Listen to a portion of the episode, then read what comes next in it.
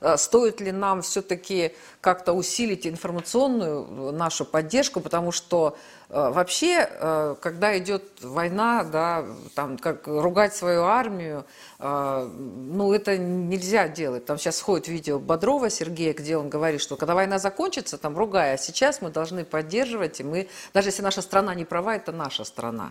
Вот я про, про важность информационной... А?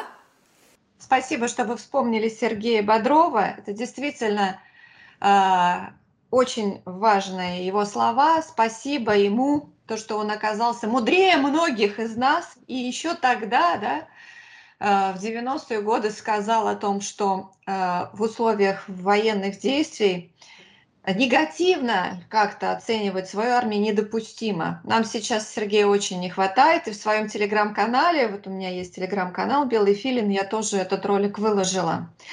А, как э, жить в условиях информационного противостояния, э, это очевидно, что нужно доверять только официальным источникам.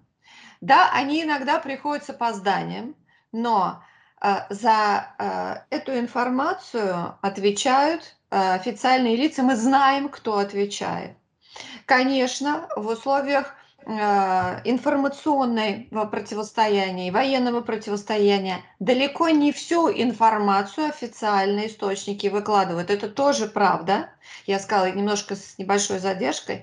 Но паника – это самое плохое чувство, которое может быть в условиях критических действий. И многие э, решения принимаются неверные именно в условиях паники. Начиная там, скажем, от снятия рублей со счетов, перевод там их в валюту и так далее, заканчивая э, верой тем или иным непроверенным сведениям. К тому же сейчас, конечно, Э, помимо, помимо официальных источников, ну как, например, э, там РИА Новости, да, и Тартас, э, пресс-служба Министерства обороны, да, пресс-служба ФСБ, есть множество каналов, которые, телеграм-каналов, YouTube-каналов, которые проявили себя за последние годы, зарекомендовали, получили вот некий статус э, э, и доверие, что они не работают э, с фейковой и ложной информацией. Если, например, какой-нибудь оппозиционный телеграм, который вещал на Белоруссию два года назад, полностью уже разоблачен, то, что он использовал постоянно фейковые новости, но доверять ему может только совершенно глупый человек, неискушенный. Ну, такие тоже есть, да, но я уверена, что таких меньшинство.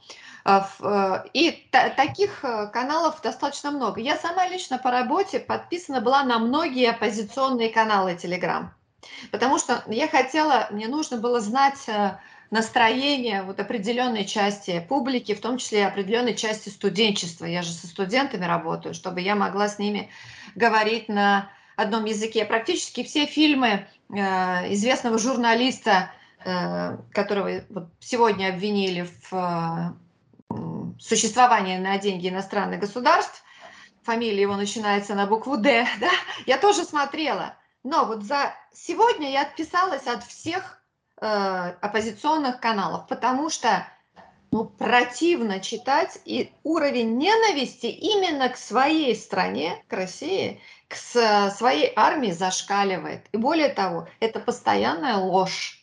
А потому что э, каждый фактически пост в оппозиционном канале надо перепроверять, но на это сейчас времени нет.